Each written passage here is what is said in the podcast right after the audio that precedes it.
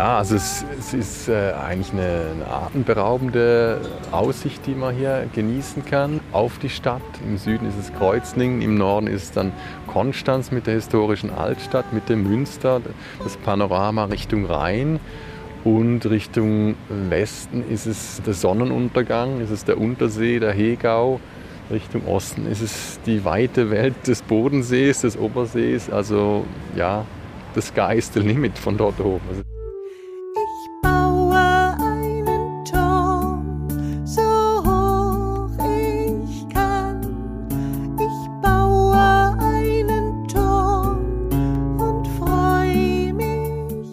Das Haus hat zwei Schokoladenseiten ähm, Richtung der Kirche, der Wiese der Gebhardskirche. Das ist Richtung Osten in diesem Fall.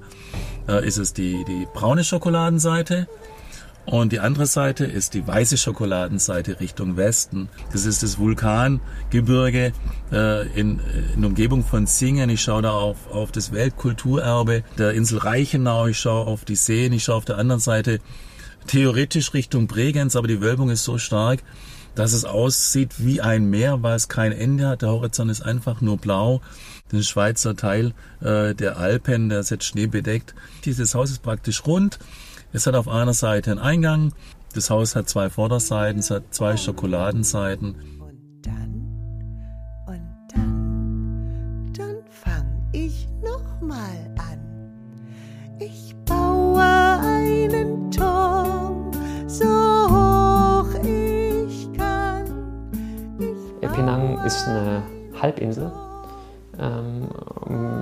auf der die Großstadt Georgetown steht, die sich aber quasi über die gesamte Insel verwuchert hat. Man gewinnt dort Land vor der Küste, um Hochhausprojekte zu bauen. Und das Ironische in Penang ist, dass man Investorenhochhäuser an die Küste gebaut hat, jetzt vor der Küste Land aufschüttet und den Investorenhochhäusern Investorenhochhäuser vor die Nase setzt und den Küstenblick verbaut. Das treibt wirklich so Blüten, dass die da jetzt quasi Reihe um Reihe an Neuland mit Hochhäusern vollstellen und die dahinterliegenden Hochhäuser entvölkerten. Weil genau die, die sich das Haus da hinten haben leisten können, die können sich jetzt auch die neue erste Reihe leisten und die Häuser da hinten verfallen.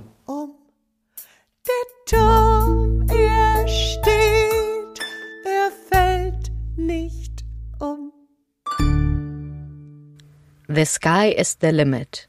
Ein Feature über Wohntürme und Wohnträume von Anna Pollmann und Jan Behnstedt-Renn.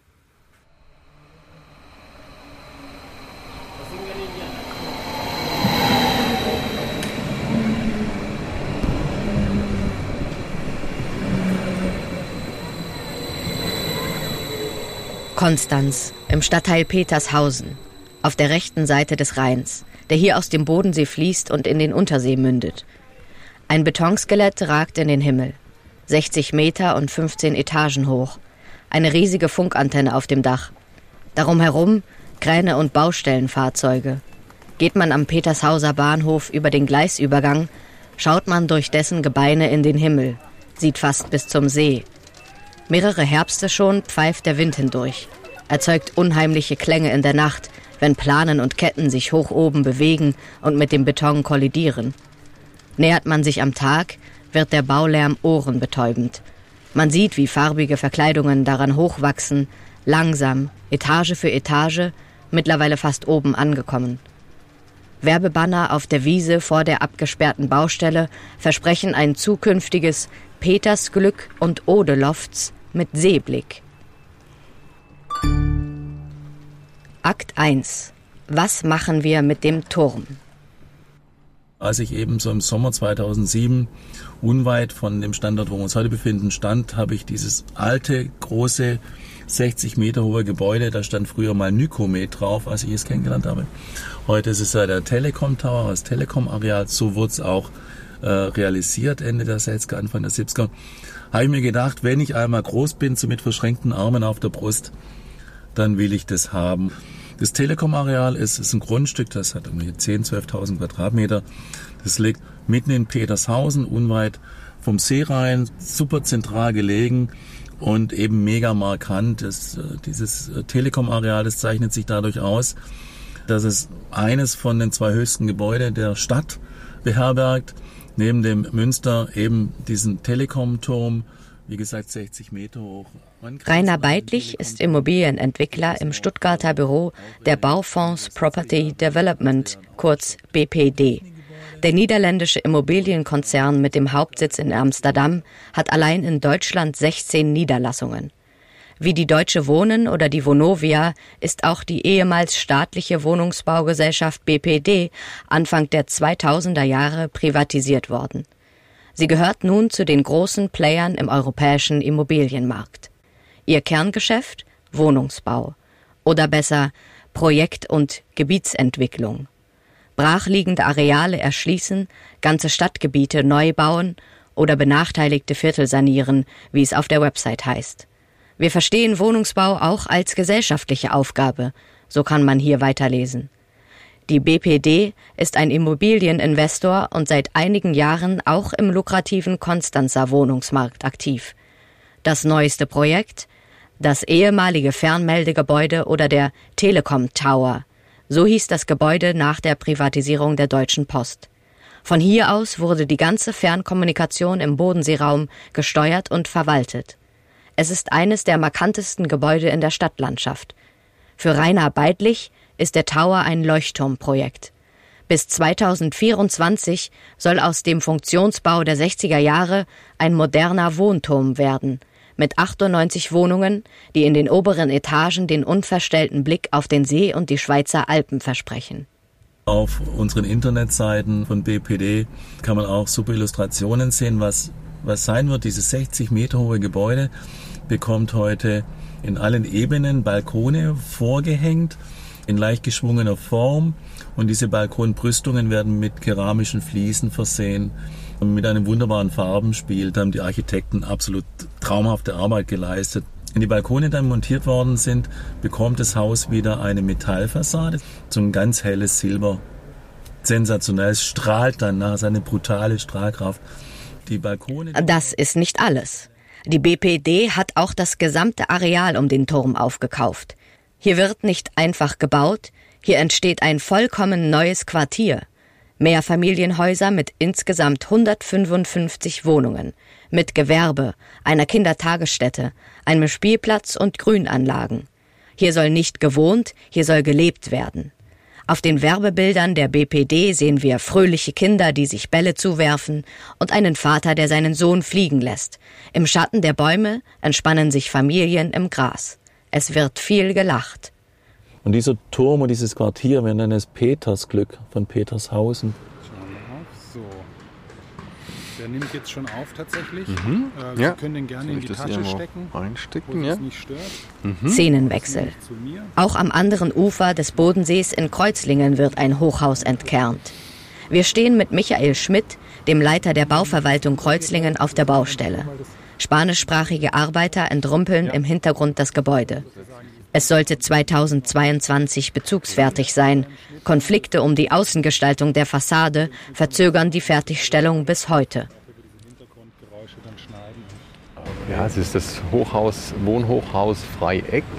Ja, eben sehr zwiespältig, eben so ein bisschen Repräsentant von den 60er Jahren, die ja nicht nur beliebt sind.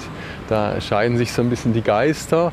Es wird sogar schon als Schandfleck auch mitunter bezeichnet. Es gibt andere Personenkreise, die das doch auch als einen interessanten Orientierungspunkt auch im Stadtgefüge sehen, als Landmark eigentlich.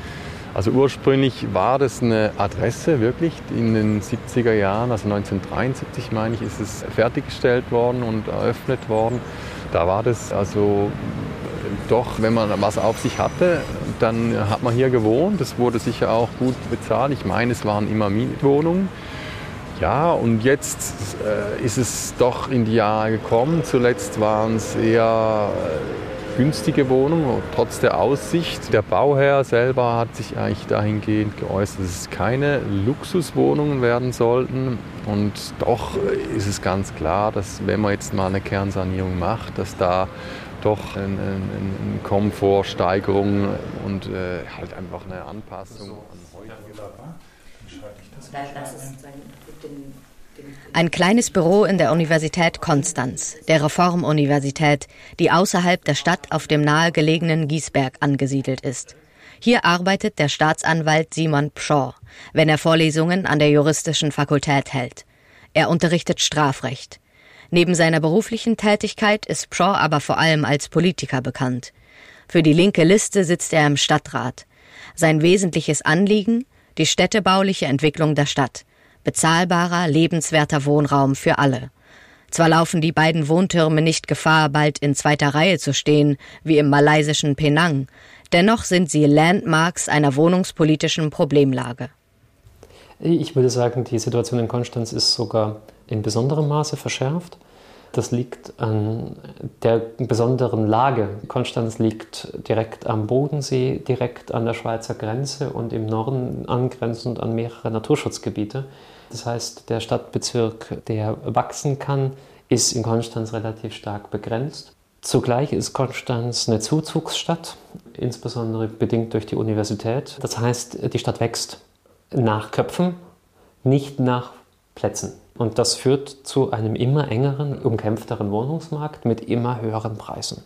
Die Konstanzer Wohnungspreise sind in den letzten 15 Jahren weit über den Bundesdurchschnitt gestiegen. Konstanz liegt in den Vergleichen zur Preiserhöhung im Wohnungsmarkt immer unter den Top 10 in Deutschland seit mehreren Jahren. Und das ist für viele Menschen nicht mehr finanzierbar. Und das geht damit an die Substanz, es geht an, an, an Lebensunterhalt, an existenzielle Fragen. Konstanz, sagt Pshaw, ist vor allem interessant für Spekulationen mit Immobilien. Die Stadt entwickle sich zu einem Wohnort nur für Reiche. Es ging einfach alles nur nach oben über die letzten 12, 13 Jahre hinweg. Früher war das so, dass es, dass es so Zyklen gab, die haben immer so sieben Jahre gedauert. Und dieser Zyklus, der währte jetzt zwölf Jahre, aber nur in eine Richtung. Es war sehr viel Geld auf dem Markt. Das Zinsniveau war gegen Null. Jeder ist in Immobilien gegangen. Jeder hat die Zeit genutzt, mit zinsgünstigen Darlehen sich Eigentum zu schaffen. Ganz besonders, und es waren auch äh, in hohem Maße die Preistreiber auch der letzten Jahre, waren es die, die Großanleger, die ihre Gelder anlegen mussten, Versicherungen beispielsweise. Jetzt gab es eben kein Geld auf der Bank, sondern Minuszinsen im Zweifel. Und dann sind die alle in Immobilien gegangen. Und da war der Wettbewerb so, so groß in den letzten Jahren, dass die, die großen institutionellen Anleger sich da gegenseitig überboten haben äh, im Wettbewerb um den Ankauf von diesen Immobilienentwicklungen. Liebe Vonovia, Sie sind das größte Unternehmen der Immobilienwirtschaft in der Bundesrepublik Deutschland. Mein Name ist Uli Burchardt. Ich bin Oberbürgermeister der Stadt Konstanz im südlichen Baden-Württemberg. Eine Stadt, die wächst, eine Stadt, die ein Problem hat, bezahlbaren Wohnraum in ausreichender Menge bereitzustellen. Konstanz gehört zu den teuersten Städten Deutschlands. Private und börsennotierte Mietkonzerne wie die Vonovia verschlimmern die Situation am ohnehin angespannten Mietmarkt. Und sie arbeiten mit zweifelhaften Mitteln, mit legalen Tricks, etwa mit unnötigen Modernisierungen, deren Kosten auf die Mieterinnen abgewälzt werden mit horrenden Mietpreissteigerungen. Im Juni 2018 zieht die Vonovia auch in Konstanz Ärger auf sich. Im Zentrum der Wut die Schwaketenstraße, eine Hochhaussiedlung aus den 60er Jahren, die erst Anfang der 2000er Jahre umfassend saniert worden war. Wieder sollen jetzt Bauarbeiter anrücken. Für vorgeblich notwendige Sanierungsarbeiten bei rund 200 Wohnungen. Erwartete Mietpreissteigerung bis zu 50 Prozent. Und das, obwohl die Mieten bereits im Vorjahr angehoben worden waren. Für viele MieterInnen wäre es das aus. Der Konstanzer Oberbürgermeister Uli Burchardt sieht sich gezwungen, die Vonovia in einer öffentlichkeitswirksamen Rüge in den sozialen Medien unter Druck zu setzen. Er spricht von einem Herausmodernisieren von Mietern aus dem Bestand. Viele der Menschen wissen nicht genau, wie sie ihre Miete künftig bezahlen wollen und sollen und sie machen sich buchstäblich Sorgen um das Dach über ihrem Kopf. Ich kann diese Sorge verstehen, ich kann den Ärger und die Wut verstehen und ich finde die Vorgehensweise der Vonovia, um es vorsichtig zu sagen, äußerst unangemessen, um nicht zu sagen unanständig. Den Herrn Barklich, den interview, mhm. ich am Freitag, der ist mir vertraut. Im obersten Stockwerk des Bürgerbüros liegt das Dezernat für Hochbau, Tiefbau, Stadtplanung und Stadtentwicklung. Über einen runden Konferenztisch geht der Blick direkt über die sogenannte Laube, die Ringstraße, auf der Busse und Autos die Altstadt umkreisen.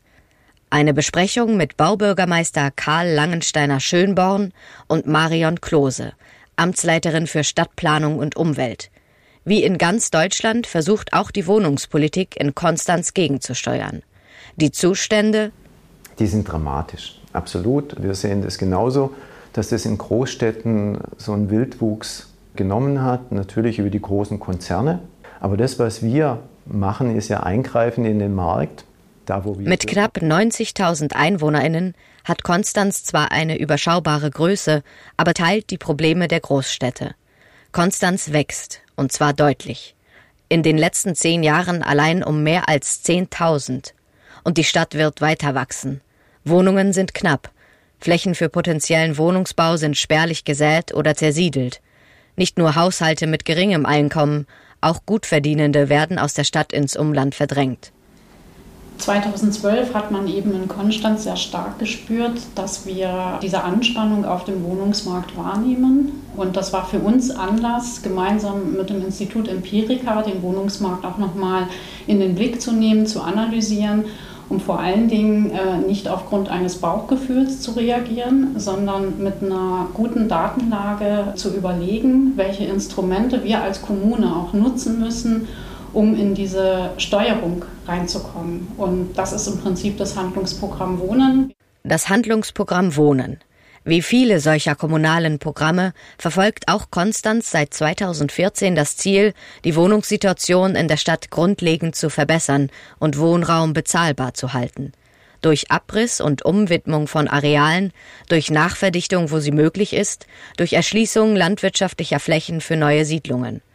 Bis 2035 sollen 7900 Wohnungen entstehen nicht nur für die kaufkräftigen akademischen Eliten der beiden Hochschulen der Stadt, sondern für alle gesellschaftlichen Schichten. Es hilft nichts, nur in Zahlen das Thema anzugehen, sondern es ist wichtig, dass wir auch die richtigen Wohnungen bauen. Denn es geht schlussendlich nicht darum, mehr Menschen nach Konstanz zu ziehen, sondern es geht vor allen Dingen darum, die Menschen, die wir in Konstanz brauchen, die Familien, die Pflegekräfte, die Busfahrer etc. in Konstanz zu halten und denen im Prinzip ja auch weiterhin ein Zuhause, ein bezahlbares Zuhause zu bieten. Rainer Beidlich beschreibt die Entwicklungen der letzten 15 Jahre in drastischen Worten. Als ich 2007 zum ersten Mal in Konstanz war, war das hier eine ganz eine andere Welt. Da haben wir uns noch gar nicht so wirklich getraut, hier zu bauen. Da haben wir die Nachbarn gefragt, was sie denn bereit wären, für so eine Wohnung zu bezahlen. Und das sind Preise, die kann man sich heute gar nicht mehr vorstellen. Das Konstanz ist leider vielleicht extrem abgegangen in den letzten Jahren. Auch die Lebensqualität hat sich in dieser Stadt grundlegend verändert. Und das spiegelt sich, das spiegelt sich in, in allen Ressourcen wieder. Ob das jetzt im Einkaufen ist, äh, die Ressource der Gastronomie, alles ist nur voll, alles ist teurer geworden. Und ganz besonders hat man das gemerkt beim Wohnen. Diese Wahnsinnspreisentwicklung. Und in Konstanz ging schon vor Jahren einfach eine Schere auseinander. Und in dieser Stadt gibt's gibt's einen Spruch, über den kann man es natürlich super streiten, aber ich glaube, der, der bringt's äh, auf den Punkt. Es gibt zwei Zielgruppen, die Wohnungen bewohnen können. Das sind die mit einem ganz dicken Geldbeutel und die anderen, die diesen Wohnungsberechtigungsschein haben. Und dazwischen diese breite Mittelschicht, die, die findet hier nichts mehr. Und das ist das ist große Dilemma. Mehr als eine Million Menschen leben in Gebieten und Gebäuden, die von der BPD entwickelt wurden. Auch in Konstanz hat der Investor die Stadt überzeugt und 2017 das Telekom-Areal mit Turm für 100 Millionen Euro erworben. Sind die Wohnungen bezugsfertig, werden sie gewinnbringend verkauft. Das Investment soll sich lohnen. Für Simon Pshaw ein leichtfertiger Umgang der Stadt mit Investoren. Was den Druck stark erhöht, ist, dass die Investoren der Stadt das Planen abnehmen. Der große Zug von klassischen Investorengeschäften ist, dass die schon mit fertigen Erbauungsplänen kommen im Rahmen von städtebaulichen äh, Verträgen. Man geht im vereinfachten Bauplanungsverfahren 13a Baugesetzbuch her und sagt, liebe Stadt, ich habe folgende Idee, das möchte ich bauen. Ich habe euch schon einen Plan gemacht, was haltet ihr davon, wenn wir den einfach so unterzeichnen? Dann sagt die Stadt, juhu, ich muss gar nicht planen, das nimmt mir ganz viel Arbeit weg. Wir haben in Absprache mit dem äh, Bürgermeister Langensteiner Schönborn, der ist ja schon sehr, sehr lange in Konstanz, äh, uns verständigt, dass wir hier einen städtebaulichen Wettbewerb machen, der in zwei Teile aufgeteilt wird, ein sogenannter Realisierungswettbewerb, der für den Turm dann war, weil der Turm ist ja schon da. Und was machen wir aus dem Turm?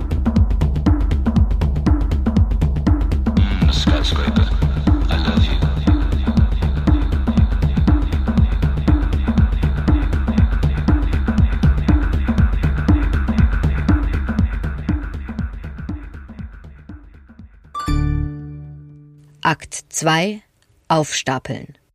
Ja, mein Name ist Zumsteck Simon. Ich arbeite hier als hauptamtlicher Hauswart. Jeder Hauseingang hat noch einen internen Hauswart, der für die Reinigung im Treppenhaus, Waschküche, äh, Glühbirnen wechseln und solche Sachen zuständig ist. Die Telly hier beheimatet etwa 4000 Bewohner von der Lage her für mich fantastisch. Die, nah, die Aare, Naherholungsgebiet in der Nähe, sehr nah zur Stadt, Bahnhof. Generell hat es tolle Wohnungen zu einem guten Preis auch.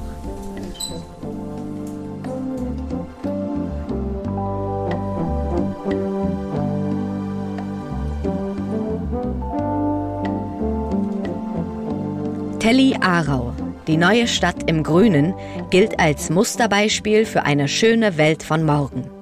Aber für alle, die sich eine Musterwohnung in dieser idealen Überbauung wünschen, geht es um etwas anderes als Utopie. Den Baumeistern, die in der Telly Aarau an der Zukunft arbeiteten, ging es nicht darum, das Leben mit allerlei Luxus immer teurer zu machen, sondern es mit großzügiger Planung immer lebenswerter zu gestalten – Darum ist ihre Miete in der Überbauung Telly mehr wert. Mehr als nur vier Wände. Inbegriffen ist die Infrastruktur, die einen Wohnraum erst zum Lebensraum macht. Inbegriffen ist die Qualität des Lebens. Und darum sollten Sie sich gut überlegen, ob nicht auch Sie schon heute in der schönen Welt von morgen wohnen möchten. Ein Erstvermietungsinserat der Immobilienverwaltung Wincasa aus dem Jahr 1973. Es geht um eine Wohnung in der Telly, einer Großwohnsiedlung in der schweizerischen Stadt Aarau in der Nähe von Zürich. Dieser neue Stadtteil nordöstlich des historischen Stadtzentrums wurde Mitte der 50er Jahre am Reißbrett entworfen. Er bezeugt eine Planungseuphorie, in der Wohnungsbau für die Masse mit sozialen Visionen verknüpft wurde. Kompakte Gebäude, die in die Höhe gebaut werden und Raum lassen für integrierte Grünflächen und Räume der Begegnung komfortable, helle Wohnungen mit moderner Ausstattung für alle. Der Blick vom Dach ist imposant. In einer leicht hügeligen Landschaft türmen sich vier zueinander versetzte Bauzeilen auf. Mit ihren 19 treppenförmig angeordneten Etagen wirken sie wie massive Eisberge. Im Hintergrund bei klarer Sicht das Juragebirge. Also die Aarauer Siedlung ist eigentlich ähnlich wie viele andere Schweizer Siedlungen, aber auch in anderen europäischen Ländern, entstanden in einer Zeit des absoluten Wohnungsmangels. Und da gab es Bestrebungen eben von der Stadt, also von städtischen Behörden zusammen mit Grundeigentümern. Anfänglich waren das vier Grundeigentümer, um zu sagen, wir machen hier den großen Wurf. Wir machen wirklich ein, ein, ein eigenes Quartier, wo wir für ganz, ganz viele Menschen Wohnraum schaffen, oder? Und das war anfänglich war das fast 20 Prozent aller Aarauerinnen und Aarauer fanden hier Wohnraum. Es war wirklich ein großer Wurf für die kleine Stadt. Und ich glaube, diese große Wohnungsnot zusammen mit technischem Fortschritt, auch Fortschritt in der äh, Rationalisierung des Bauens, hat dann zu dieser Form geführt. Gibst du mir Steine, geb ich dir Sand. Gibst du mir Steine, geb ich dir Sand. Gibst du mir Steine, geb ich dir Sand. Gibst du mir Steine, geb ich dir Sand. Das ist auch besonders. Hier jetzt gehen wir über diesen Sengelbach. Das gehört eben auch so ein bisschen zu dieser Parklandschaft, dass darauf geachtet wurde, dass hier eben die Gestaltung auch der, der, der, der Grünräume. Also der, der Bach gab es schon vorher. Spaziergang mit Eveline Althaus durch die Telly. Eveline ist Kulturanthropologin. Sie hat dem Alltag in Schweizer Großwohnbauten ein ganzes Buch gewidmet. Sozialraum Hochhaus. In der Telly wohnen etwa 2500 Menschen. Ein großer Teil des Geländes ist derzeit eine Baustelle. Die beiden ältesten Blöcke müssen kernsaniert werden. Da es in den Bauten unterschiedlichste Eigentumsverhältnisse gibt, gestaltet sich dies kompliziert. Einige besitzen hier Eigentum, viele wohnen zur Miete, einige in Genossenschaftseigentum. Die Sozialstruktur ist äußerst gemischt. Und die ist wirklich im alten Stil, auch weil diese äh, Siedlung einen Ensembleschutz hat. Wir bauen eine Neustadt. Wir bauen eine Neustadt. Wir bauen eine Neustadt. Wir bauen eine Neustadt. Es funktioniert nicht hier, zweieinhalbtausend Leute anzusiedeln, wo sonst nicht eine, eine soziale Struktur schon vorhanden war. Deshalb auch damals schon entschieden haben, wir wollen ein, ein Gemeinschaftszentrum, wo es Räumlichkeiten hat, zum, zum sich begegnen, zum Sachen organisieren zu können. Im Gemeinschaftszentrum der Telly, ein neu renoviertes Gebäude mit Reminiszenzen an die 1970er Jahre. Viel Sichtbeton, orange-gelbe Farbgebung, große Deckenleuchten, die Disco Metropol im Keller, eine Fotoausstellung an den Wänden. Ein Ankündigungsbrett am Eingang bewirbt unter anderem einen Mittagstisch für SeniorInnen, eine Mütter- und Väterberatung und die Tomatensprechstunde. Eine Beratung für alle, die Gärtnern. Hilfe zur Selbsthilfe nennt es Andreas Feller. Er ist Sozialarbeiter in der Telly und hat im Quartier eine Wohnung bezogen. Er kümmert sich um die Gemeinwesenarbeit, um die Förderung des sozialen Zusammenlebens. Derzeit plant er das Fest zum 50-jährigen Telly-Jubiläum, zu dem er auch ehemalige Architektinnen und Bewohnerinnen einladen möchte. Alain Telly war damals ein äh, mindestens mit Bundesfinanzen aufgegleistetes Projekt und da ging es eigentlich darum, dass es in den 70er Jahren sehr gut gestartet hat mit dem Gemeinschaftszentrum, mit der damaligen ja, Zusammenhalt mit den Leuten, die hier gelebt haben und gemeinsam Zeit verbracht haben und sich engagiert haben. Doch bereits in den 1970er Jahren wird die Bewertung des Lebens in Großwohnsiedlungen allmählich ambivalent, in der Popkultur meist ironisch. Berühmt geworden ist etwa die Großraumsiedlung Gropiusstadt im Süden Berlins. In der Coming-of-Age-Geschichte Christiane F., Wir Kinder vom Bahnhof Zoo, kommt der Gropiusstadt eine unrühmliche Rolle zu. Der Roman, zugleich eine Abstiegsgeschichte, erzählt von der Flucht Jugendlicher in den Konsum von Drogen, von Herointoten und Prostitution. Hier verkehrt sich die soziale Vision. Man lernt in der Gropiusstadt einfach automatisch zu tun, was verboten war. Verboten zum Beispiel war, irgendetwas zu spielen, was Spaß machte. Und das ist auch in dem Buch von Christiane F. ganz gut beschrieben. Es gab keinen Baum, keinen Strauch. Es war eine Betonwüste, keine soziale Infrastruktur. Es gab keinen Jugendtreff, keine Kindertagesstätten, keine Spielplätze für Kinder. Zurück zum Beton, zurück zum Beton, zurück zur U-Bahn, zurück zum Beton, zurück zum Beton, zurück zum Beton, zurück zur U-Bahn, zurück zum Beton. Und dann gab es mit der, mit der Ölkrise gab es wirklich so ein Clash und auch das ist etwas, was man eigentlich durch alle Großüberbauungen sieht. Für die Telly hieß die ökonomische Krise, dass die Ersteigentümerin der Überbauung, die Horta AG, pleite ging. Die Eigentumsstruktur zerfiel. Also ich glaube, ein ganz wichtiges Element war, dass dieser Wachstum nicht mehr weiterging und dieses Technokratische wurde plötzlich kritisiert, auch von grünen Bewegungen wurde plötzlich gemerkt, okay, wir können nicht so weitermachen. Es basiert auf einem technokratischen Wachstumsglauben, der uns letztlich zerstört. Und das wurde dann ziemlich radikal und ziemlich ideologisch über alles, einfach was irgendwie aus dieser Zeit entstanden ist, dann dagegen gehalten, mit guten Gründen, aber mit einem Effekt, dass diese Wohnsiedlungen, die wurden dann schlecht geredet. Das war wirklich ein Stigma, das dann entstanden ist über diese Siedlungen und das bis heute besteht.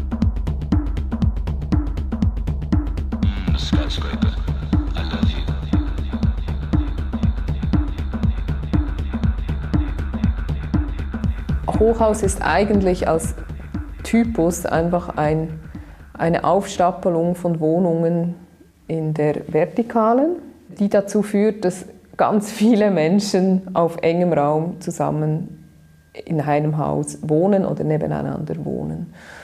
Ich glaube, das ist auch so ein Bild, das, das sehr, sehr verbreitet ist, dass man annimmt, dass durch diese Masse solche Strukturen automatisch anonym sind. Dem wollte ich auch ein bisschen nachgehen und ich glaube, wenn man hier beginnt, mit den Leuten zu reden, dann merkt man sehr schnell, es ist eben nicht anonym. Die Leute kennen sich.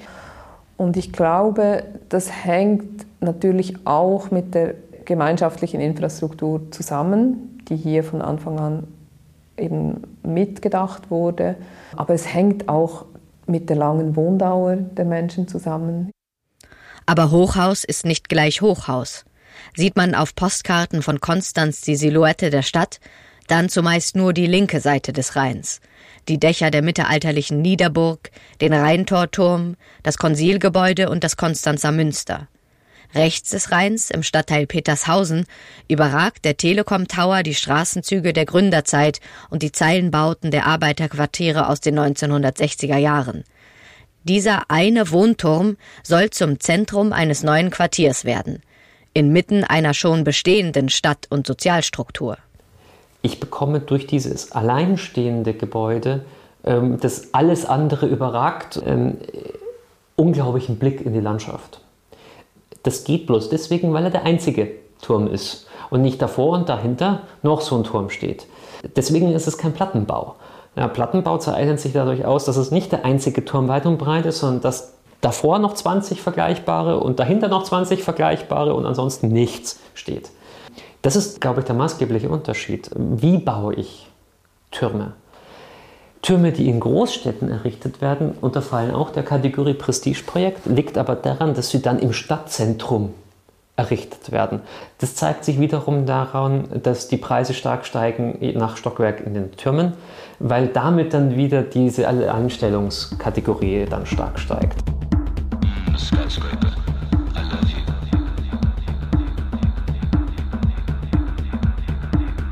Das ist sensationell, wenn man dieses Land um diesen Turm herum aus 60 Meter Höhe äh, erleben kann. Es hat dann nichts in der Umgebung, wo da, wo da stört, was dagegen steht, sondern es ist so wirklich so ein Alleinstellungsmerkmal, äh, dieses Gebäude, was, was seinesgleichen wirklich sucht. Natürlich wurden die Häuser Copy-Paste in Deutschland in den 70er, 80er Jahren erstellt, äh, noch und nöcher, mal ein bisschen breiter, mal ein bisschen höher. Sie sehen aber fast alle gleich aus, aber es ist nirgendwo dieses Umfeld vorhanden, äh, wie jetzt hier in Konstanz. Und das schreit dann einfach nach einer Aufwertung, nach einer Verbesserung. Und es führt halt dazu, dass die Vergleichsmieten in Petershausen steigen. Ich, ich bin da manchmal vielleicht ein bisschen formalistisch, aber der Mietspiegel wird gedacht in Quartieren. Und wenn ich in einem Quartier massiv teuren Wohnraum schaffe, dann führt das zum starken Steigen des Mietspiegels für das ganze Quartier. War einst ein kleines Eiland, ein stilles Paradies, das viele Menschen liebten, weil sich's hier gut leben ließ. Doch ein paar Jahre später, da erschraken sie sich sehr. Ihr stilles kleines Plätzchen erkannten sie nicht mehr, wo frei die Vögel sangen und Blumen wild geblüht. Da standen jetzt Maschinen und hämmerten ihr Lied. Akt 3 Aufwerten. Du fängst an. Im Bürgerbüro. Der Baubürgermeister und die Amtsleiterin für Stadtplanung sprechen über die Wohnungspolitik der Stadt. Der Interviewtermin hat den Charakter einer Pressekonferenz, in der das Handlungsprogramm Wohnen präsentiert wird. Es wird unter anderem ein komplett neuer klimaneutraler Stadtteil auf der grünen Wiese entstehen, der Hafner. 3300 Wohneinheiten samt sozialer Infrastruktur. Der erste Bauabschnitt soll 2028 fertiggestellt werden für Karl Langensteiner Schönborn eine strategische Entscheidung, um den sozialen Zusammenhalt der Stadt zu schützen und mit der ungeheuren Dynamik mithalten zu können. Eines der Instrumente dafür im Handlungsprogramm das Planungs- und Baurecht, also die Steuerung des Wohnmarktes über die städtische Grundstücksvergabe. Wenn die Stadt also Eigentümerin ist oder das Baurecht gestalten kann, dann ließe sich auch verbindlich festlegen, wie viele der Wohnungen tatsächlich geförderter sozialer Wohnungsbau im unteren und mittleren Segment sein müssen. Von den insgesamt bis 2035 geplanten 7900 Wohnungen sollen es 3700 werden, so die Rechnung des Baubürgermeisters. 47 Prozent der Neubauten. Konstanz, so beschreiben es die beiden, ist eine Stadt mit hoher Lebensqualität, eine gegenwärtig schon fast ideale Stadt. Wegzug soll vermieden, Mietpreise wieder bezahlbar werden. Große Durchmischung in allen Gebieten haben.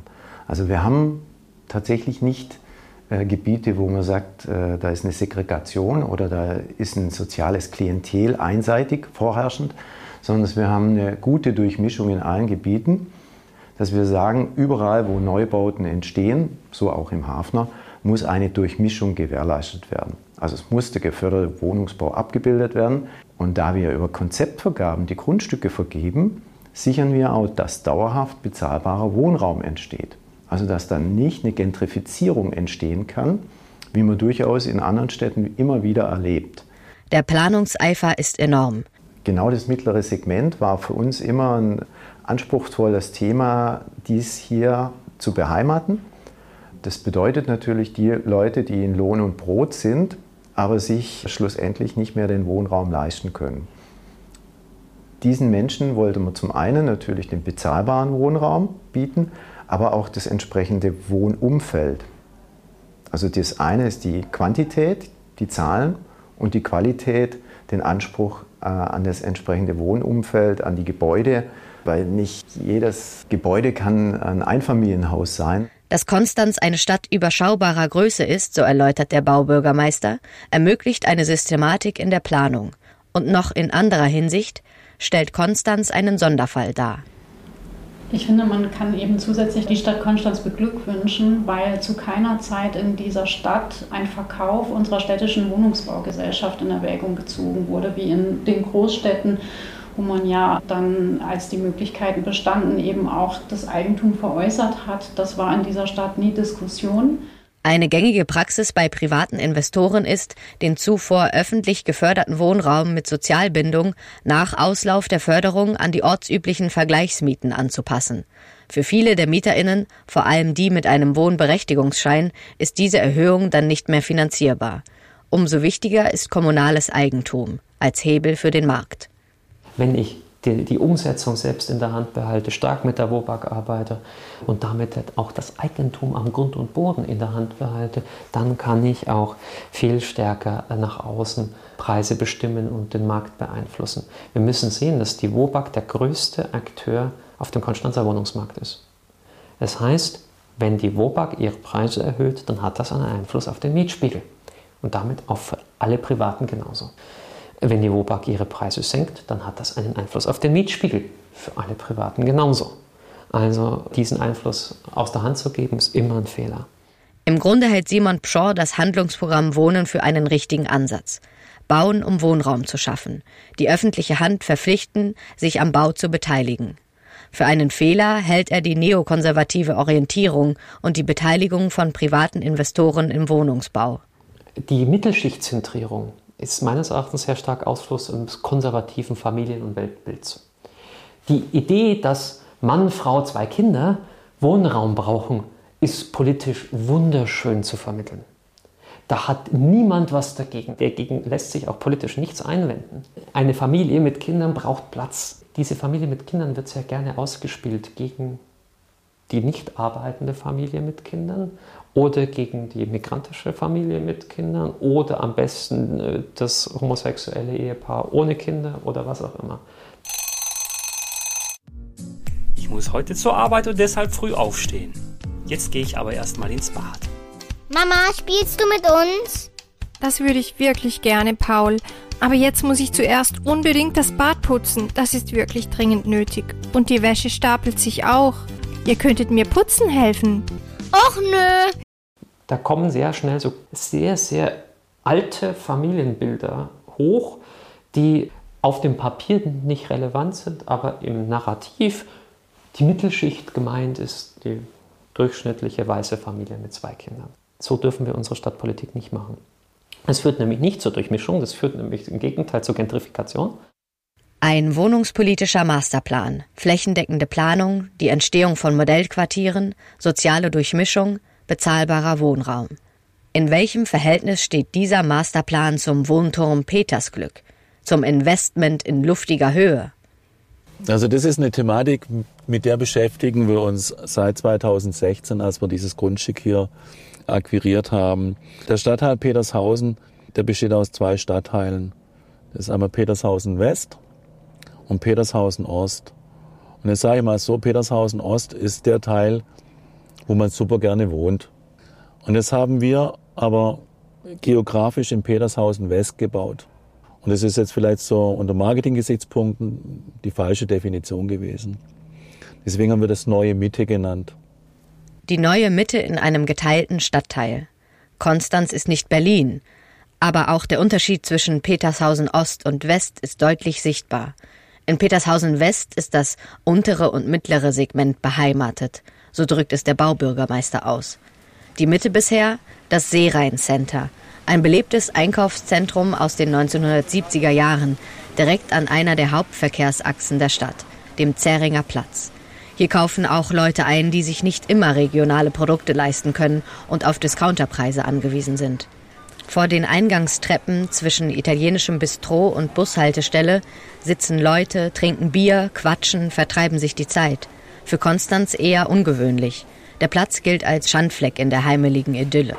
Das Stadtbild in Petershausen West ist geprägt von Kasernengebäuden aus dem 19. Jahrhundert, Blockbebauung der 1960er Jahre und ehemaligen Industriebrachen. Hier veredelte der Fabrikant Herosee Textilien, exportierten AEG und Siemens Briefsortiermaschinen. Nicht nur der Umbau des Telekom Towers bezeugt die Deindustrialisierung der Stadt. In den letzten Jahren wurden einige dieser Brachen neu erschlossen und in Wohngebiete umgewandelt. Statt der Chemiewerke von Degussa und Great Lakes säumen farbig gestrichene Mehrfamilienhäuser mit Hofgärten das Ufer des Seerheins. Was wir hier machen, ist für die Quartiersentwicklung vielleicht Petershausen gesamt so eine Art Initialzündung. Das Petersglück wird so eine große Strahlkraft haben, dass die, dass die Umgebung dadurch profitiert und, und sich auch weiter verbessert, also auch erneuert. Und wenn das nur so ein kleines Thema ist, wie dass wir jetzt im Zuge dieser Gestaltung den neuen Spielplatz der angrenzenden Schule aktuell bauen. Es entsteht eine Durchwegung durch dieses äh, Areal, wo man früher sich gar nicht wirklich getraut hat, drauf zu treten. Das Technikgebäude wird zurückgebaut bis auf das Erdgeschoss. Und was da mega spannend ist, auf, auf dem Dach des Erdgeschosses werden wir einen Urban Jungle, so haben wir es heute mal genannt, erstellen. Also sprich eine dicht bewachsene Grünfläche und drumherum wird nachher gewohnt. Der Turm hat Bestand, der hat kein neues Planungsrecht bekommen. Da haben wir einen Antrag auf Umnutzung gestellt. Da müssen also keine geförderten Wohnungen entstehen, was auch tatsächlich ein völlig krasser Widerspruch wäre, weil das Herstellen bzw. Rückbauen, Wiederaufbauen dieses Turmes, das ist so unsagbar teuer, da gehört es einfach nicht mehr rein. Ja, und es haben einfach die letzten Jahre so brutale Preissteigerungen da auch mit eingewirkt auf die ganze Thematik. Aber die Machbarkeit, die ist echt an die Grenzen gestoßen für dieses geförderte Wohnen. Und die Kundschaft, jetzt sind wir bei dem Thema, das ist jetzt nicht die, auf die Bank gehen muss und nach einer Finanzierung fragt und einen Steuerberater fragt, ob das alles so stimmt, sondern die kommen dann hier rein, erleben das, was sie dann sehen, die gehen dann übers Treppenhaus hoch in die zehnte Etage oder noch höher und sind dann überwältigt. So bin ich überzeugt, dass es so sein wird. Und die sagen dann, okay, die Wohnung kaufe ich. So, und dann symbolisch oder bildhaft gesprochen machen sie das, Gold, äh, das Geldköfferle auf und geben das Geld her. So. Die brauchen keinen geförderten Wohnungsbau, die brauchen keine Darlehen, sondern da ist einfach das Geld vorhanden. Das sind auch die, die wir tatsächlich brauchen, weil wir so unverhältnismäßig viel Geld für diese Revitalisierung hier ausgeben. Und es ist auch deswegen teuer, weil wir auch die Grundstückskosten, die wir hier im Gesamten haben für Alt- und Neubau, überwiegend dem Turm aufbürden. Das heißt, wir subventionieren mit dem Turm den Neubau. Für Rainer Beidlich geht es nicht um Gentrifizierung, sondern um eine Aufwertung, von der alle profitieren. Und für diese Aufwertung bedarf es der großen Vermögen, der Kaufkraft der Reichen. Das Argument ist nicht neu und wird seit den 80er Jahren immer wieder bemüht. Der Trickle-Down-Effekt. Die Idee, dass der Wohlstand der Reichsten nach und nach durch ihren Konsum und ihre Investitionen in die unteren Schichten der Gesellschaft durchrieselt. Eine Umverteilung quasi. Ich mag äh, schön noch eins vorab ergänzen, auch in der Diskussion und, äh, um die angespannten Wohnungsmärkte. In dem Turm hier stellen wir neuen Wohnungsraum her. Und auch hier im Bereich des alten Technikgebäudes stellen wir auch neuen Wohnraum her, den es vorher noch nicht gab. Das heißt also, mit, mit diesen insgesamt knapp 250 Wohneinheiten entspannen wir den Gesamtmarkt in allen Segmenten, in dem Niedrig-, Mittelpreis- und hochpreisigen Segment. Politisch scheint das Argument zu verfangen. Hinzu kommt, dass man durchaus auch ein paar Wohnungen natürlich hat, die dann verhindern, dass in Altbeständen eine Gentrifizierung entstehen könnte. Weil ist klar, im Paradies eine schöne Wohnung sich zu kaufen und die schön herzurichten für viele hunderttausend Euro, kann ja durchaus auch attraktiv sein. Aber derjenige, der sich das überlegt, der würde sich wahrscheinlich jetzt auch überlegen, eine Wohnung im, im Telekom Tower. Und dementsprechend haben wir natürlich auch gewisse Wohnungen, wo dann verhindern, dass an anderer Stelle Wohnraum sehr aufgewertet wird und dann nicht mehr dem mittleren Segment zur Verfügung steht. So muss man das sehen. Das ist immer so ein Stück weit ein Ausgleich in der Gesamtstadt. Der äh, Herr Langensteiner Schönborn verweist immer sehr gerne auf die nicht im Turm, sondern im Erdgeschoss vorgesehenen Sozialwohnungen. Naja, das sind die Wohnungen, die nicht für den Preis verkauft werden können. Die haben ja nicht die schöne Aussicht. Wer will denn in dem Betonbunker da unten wohnen? Mit Verlaub, uh, very sorry, das, ähm, dass ich das so deutlich jetzt formuliere, aber äh, da hat sich der Investor richtig fein rausgekauft. Die Wohnungen unten sind die, die er nicht zu den Preisen vermieten kann. Also hat er sich Fördermittel geholt und die Fördermittel sind halt gebunden an sozialen, äh, Sozialbindungen des Wohnraums. Dann konnte er gegenüber der Stadt verkaufen, ach schaut her, wir haben hier auch sogar sozial geförderten Wohnraum, 30 Prozent. Dass das gerade überraschenderweise genau mit dem deckungsgleich ist, die halt nicht anders lukrativ veräußerungsfähig sind, schien niemanden zu interessieren. Und der Turm, der mit der tollen Aussicht, ja, der geht natürlich nicht an Sozialbindung. Der geht an den Hochpreissektor. Und zwar rein an den Hochpreissektor, nur ans Eigentum, nicht in die Vermietung. Ich war natürlich mit allen Fraktionen zusammen im Laufe dieser Vorentwicklung, um A, das mal die Projektidee vorzustellen und so ein bisschen Wünsche auch zu sondieren. Ich habe es hier in Konstanz geschafft, die Fraktionen so weit mit mir mitzunehmen, dass in der Gemeinderatssitzung, als wir den Beschluss getroffen haben für die Aufstellung des Bebauungsplanes, dass ich keine Gegenstimme hatte. Und ich hatte lediglich eine Enthaltung von einem der beiden linken Fraktionsmitglieder was dann schon sensationell ist. Also da wird nur ähm, Geld gemacht damit. Ein Projekt, das mich wirklich ärgert, ähm, weil wir hier Zugriff gehabt hätten. In verschiedener Hinsicht. Weil wir das hier hätten verhindern können. Und das wollten wir nicht. Städtisch. Also nicht wir, sondern das wollte die Stadtverwaltung nicht und die Mehrheit des Gemeinderats nicht. Die hat sich insoweit wieder dem Investorendruck gebeugt. Wieder mit der Idee, ja, da entsteht ja Wohnraum, da wo vorher Gewerberaum war. Ja, klar, es entsteht Wohnraum, bloß für Leute, die den nicht brauchen in Konstanz. Die Stadt hat argumentiert, naja, ähm, es gäbe einen Trickle-Down-Effekt. Wenn wir Wohnraum im Hochpreissektor schaffen, dann würden ja da Leute einziehen, die sich äh, teure Wohnungen leisten können, die würden aus billigen Wohnungen ausziehen und so weiter. Das ist nicht der Fall. Das ist schlicht und ergreifend empirischer Nonsens. Für Simon Pshaw Ausdruck einer neoliberalen Marktgläubigkeit, die sich wie in anderen Lebensbereichen auch in der Stadtentwicklung Bahn gebrochen hat. Sie resultiert aus der Vorstellung, dass der Markt regelt. Und dass der Markt regelt, indem er baut.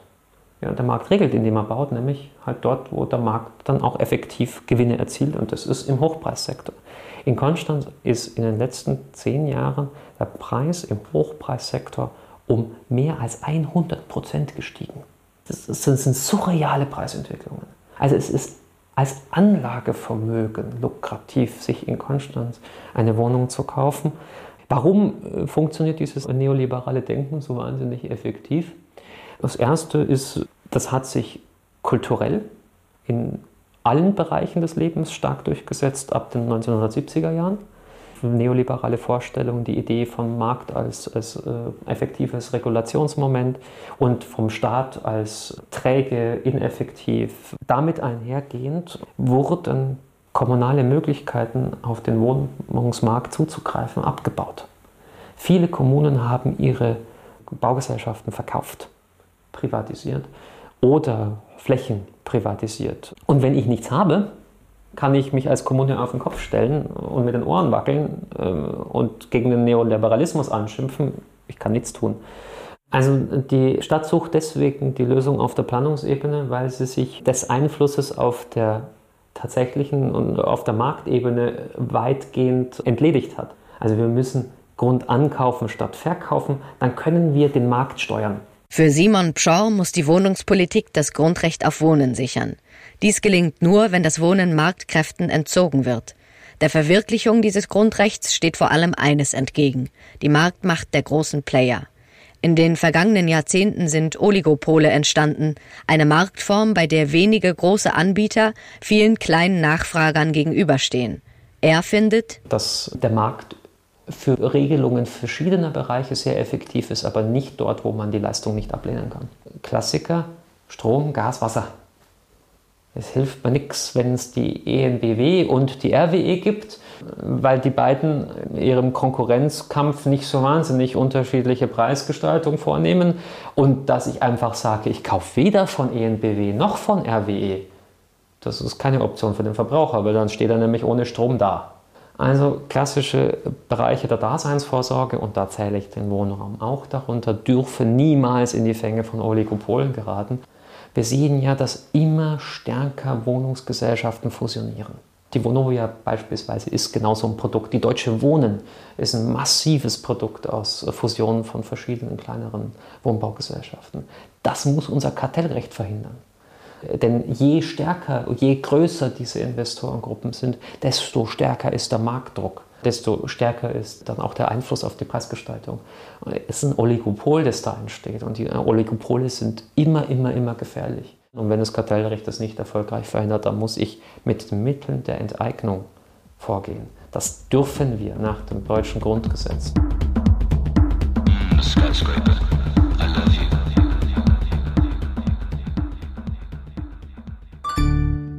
Akt 4 Aufschieben Februar 2022 Mit dem brutalen und völkerrechtswidrigen Angriff Russlands auf die Ukraine verändert sich auch das Marktgeschehen drastisch.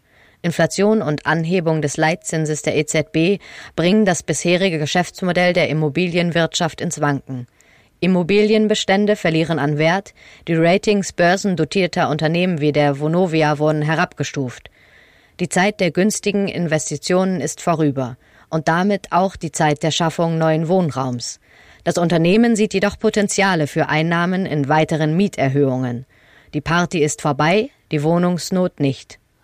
Und jetzt steht die ganze Welt Kopf. Jetzt sind die Energiepreise explodiert und, und alles, was ich mache, überall hängt die Energie mit drin, in jeder Produktion, in jedem Stein, in jedem Kubikmeter Beton, in allem, was wir tun. Äh, ganz viel Energie. Man mag es, kann es fast nicht mehr leisten. Das sind dann Sorgen, die natürlich da auch voran jetzt stehen und die Leute auch erstarren lassen. Sagen, wo, wo geht das alles hin? Aber ich verharre jetzt mal. Ich warte jetzt einfach mal ab, was passiert. Es ist ganz brutal, wie wir es gerade erleben, auch für jemand, der so lange wie ich in diesem Beruf unterwegs ist, der schon viele Höhen und Tiefen erlebt hat. Aktuell sagt man in unserer Branche stillhalten, aber das muss man sich leisten können. In der Phase leben wir gerade. Wir sehen auch kein Licht am Ende des Tunnels. Mein größter Wunsch wäre, bis der Hafner dann 2027 in die Umsetzung geht, also wirklich in die Erschließung geht, dass wir da alle Möglichkeiten nutzen, diesen Wohnungsbedarf zu decken, weil ich möchte nicht, dass irgendjemand von Konstanz jetzt noch wegzieht, bis der Hafner dann in die Entwicklung geht und wir dann von dieser ganzen jahrelangen Arbeit profitieren können, dann bis 2035, 40. Da ist dann mal endlich ein Moment da, wo wir sagen können, jetzt haben wir alle Menschen den Wohnraum, den sie brauchen. Wenn wir heute anfangen, große Immobilienkonzerne zu zerschlagen, dann können wir das Problem Wohnraum und äh, Preisentwicklung in den Griff bekommen. Wenn wir das nicht tun, sondern weiter mit diesen Akteuren auf dem Markt arbeiten, dann werden wir weiter solche Preissteigerungen äh, sehen. Man entzieht sich auf Bundesseite wesentlicher Entscheidungen. Aber ich glaube auch, und das traue ich den Unternehmen auch zu, dass das ein Stück weit auch ein Politikum ist. Zu sagen, ich mache jetzt mal nichts mehr, jetzt fordere ich euch Politik auf, endlich mal hier Vernünftiges zu tun. Und dann wird es auch aller, allerhöchste Zeit, dass es die Immobilienbranche schafft, eine eigene Lobby in Berlin zu bekommen. Das wäre so meine Wunschvorstellung für die Zukunft, dass wir unseren Regulierungsirrsinn endlich mal beiseite legen. Ich sagen würde, ich nehme jetzt mal diese, diese 15.000 Regelungen alle her und sage pauschal drei Viertel schaffe ich jetzt ab. Wenn das der Staat schafft, dann glaube ich, geht es auch wieder bei uns richtig los. Und solange wir uns so fair regulieren, wird die Wohnungsnot von Jahr zu Jahr größer. Und wir brauchen nicht 400.000 Wohnungen in Deutschland jedes Jahr, sondern wir brauchen eine Million Wohnungen für die nächsten Jahre aufgrund der ganzen Veränderungen auf der ganzen Welt, weil immer mehr Menschen hier in Deutschland leben. Aber so wie wir es jetzt machen, habe ich da keine große, wie soll ich sagen, keine große Vision. Und ich glaube, da ist auch ein Gedanken oder wie soll ich sagen, eine neue Position auch in der Politik erkennbar, dass das immer je länger mehr doch auch die Erkenntnis wächst, dass der Markt alleine da äh, nicht das zur Verfügung stellt, was man sich eigentlich wünscht. Ich glaube, dass wir uns momentan kurz vor dem Ende einer Laissez-faire-Phase befinden, weil man in den letzten Monaten merkt, dass weitere Spitzenpreise auf den Wohnungsmärkten nicht erzielt werden. Und das ist, ein, das, das ist einfach Breaking Point.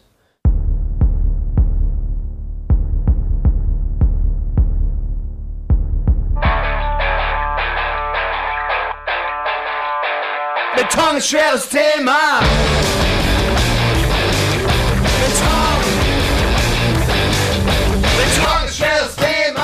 Das war The Sky is the Limit. Ein Feature über Wohntürme und Wohnträume von Jan Behnstedt-Renn und Anna Pollmann. Eine Kooperation des Praxiskurses Geschichte im Radio der Universität Konstanz und dem Forschungsinstitut Gesellschaftlicher Zusammenhalt. Gesprochen von Sarah Cyrilli König. Drehbuch, Regie, Tonaufnahmen und Redaktion Jan Behnstedt-Renn und Anna Pollmann. Tonbearbeitung und Schnitt A2R Media. Konstanz 2023. Fließbeton.